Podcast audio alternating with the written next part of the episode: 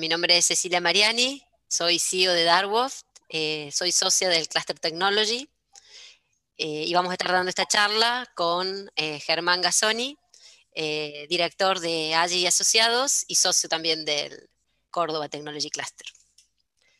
Lo que vamos a ver en el día de hoy es, esta es la, ¿sí? ¿Alguna Ah, está bien.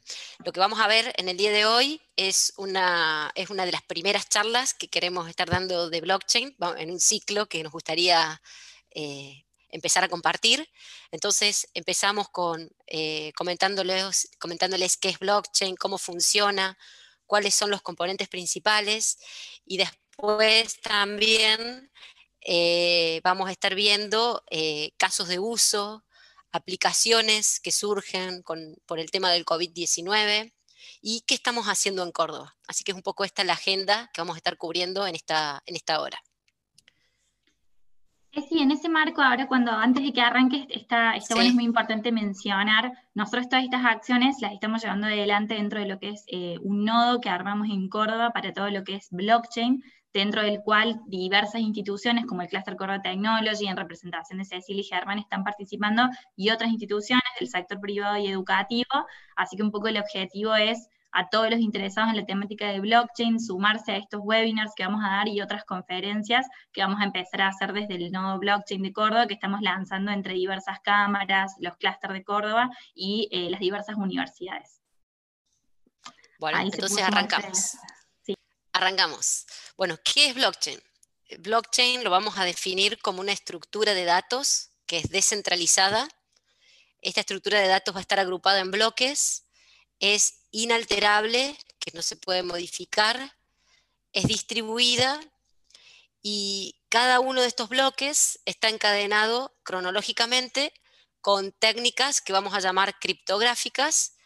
Eh, esto hace que eh, no se pueda modificar los registros dentro de, o los datos dentro de un bloque, porque se rompe con esta cadena, ya lo vamos a ver. Esto es lo que hace que la blockchain, todos escuchan hablar de que la blockchain es eh, una estructura de datos descentralizada y segura. El concepto este de cadena de bloques eh, aparece por primera vez en el 2009 como parte de Bitcoin. Entonces, acá vamos a ver muchos de los conceptos que con, hablando de la plataforma Bitcoin. Luego vamos a ver otras, otras plataformas. ¿Cómo funciona entonces? Bueno, es la primera característica que, hablamos es que es inmutable, que no se puede modificar. ¿Qué pasa si se modifica un dato? cada dato o cada registro, esto, este ejemplo que vamos a estar siguiendo es de una, eh, de una casa y todo el historial que va teniendo una casa cuando la vendemos, le hacemos mejoras, inspecciones que fallen. Entonces, eh, esto por lo general se guarda comúnmente en una base de datos. Eh, ahora lo que estamos viendo es el ejemplo de guardarlo en una blockchain. Entonces, si yo modifico un dato, por ejemplo, si yo no quiero, no quisiera publicar estas mejoras que le hice a mi casa, o quisiera decir que las mejoras fueron hechas por un mayor valor, más que 20K, al modificar un dato, lo que, lo que sucede es que eh, se modifica la, lo vamos a llamar un hash o la, la, clave de encripción, este texto que se genera, que es una combinación entre el texto, entre el dato y la, y la clave de encriptación, se modifica. Y esto hace que se rompa la cadena. ¿Qué significa que se rompe la cadena? Que desde este bloque eh, a los bloques subsiguientes ya no son válidos. Otro concepto importante dentro de la red blockchain es que es distribuida. Distribuida significa que eh, está la misma base, vamos a llamarlo registros o base de datos, está distribuida en distintas ubicaciones. Y acá empieza a haber un concepto de nodos. Cada uno de estos que estamos hablando son nodos que están ubicados en distintos lugares. En este caso que seguimos viendo, estaremos la, aseguradora, la inmobiliaria, la constructora, el gobierno, el arquitecto. Y es una red que la vamos a llamar una red peer-to-peer, -peer, que cada uno de los nodos tiene eh, acceso y va a poder eh, comunicarse con, con cada uno de los nodos. Otro concepto importante es que esta red es replicada. Replicada significa que los mismos datos, estos mismos registros, se replican en todos los nodos. Todos tienen la misma información. ¿Y cómo funciona?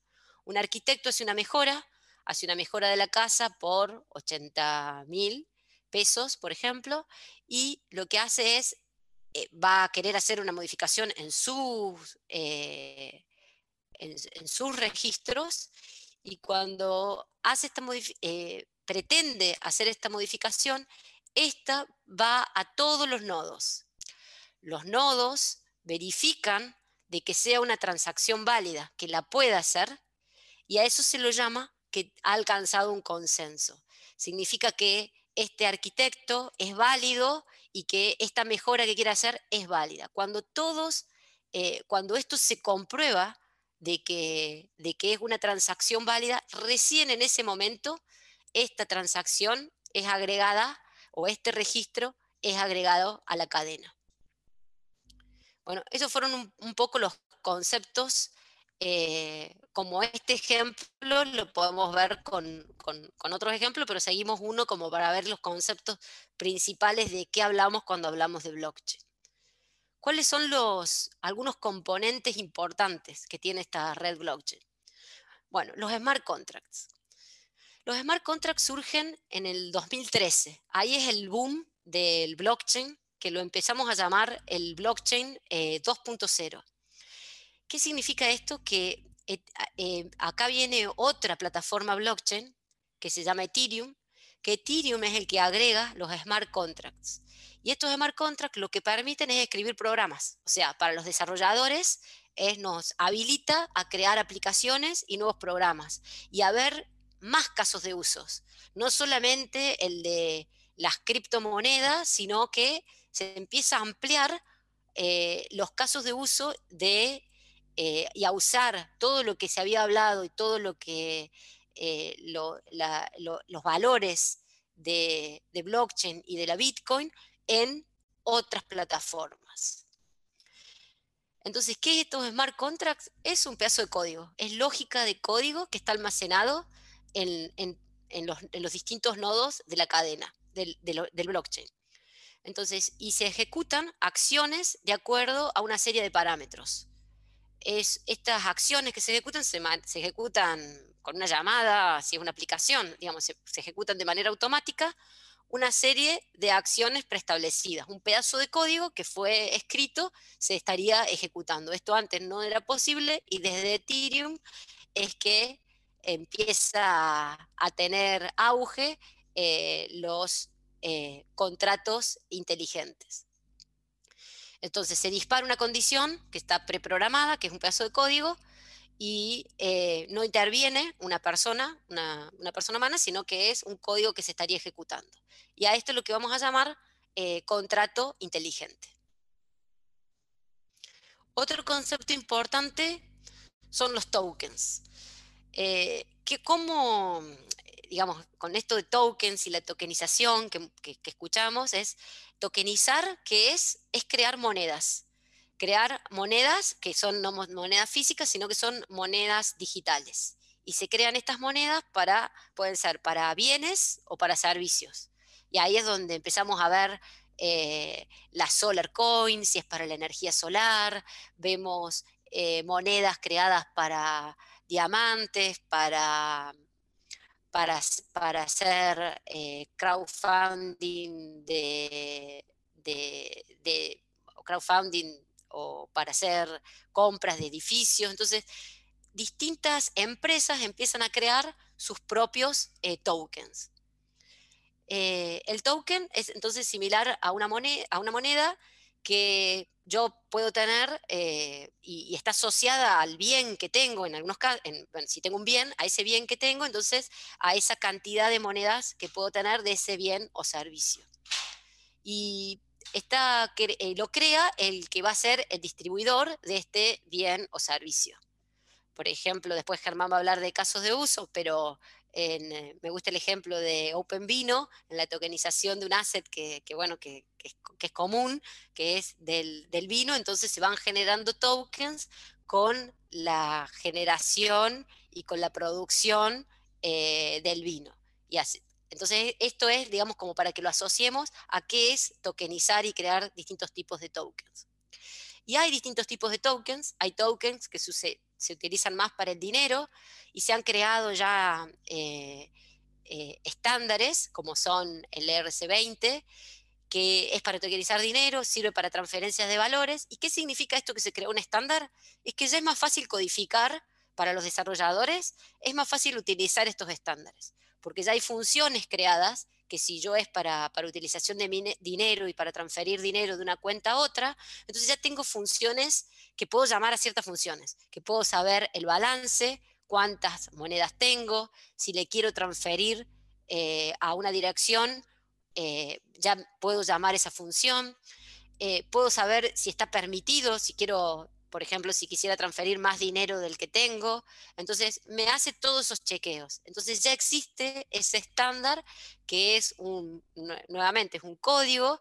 Esto también se lo considera un contrato eh, inteligente que, es un estándar que lo podemos utilizar. Y hay otros tipos de estándar, como el ERC 721, que es para, para tokenizar eh, otro tipo de, no, no dinero, sino activos. Eh, como inmuebles, eh, ilustraciones, entradas. Esta tiene la particularidad que no, se puede dividir el, token. Entonces, eh, una criptomoneda, vamos a decir que es una moneda digital que está encriptada mediante criptografía y generalmente se utilizan como resguardo de valor o como un medio de intercambio.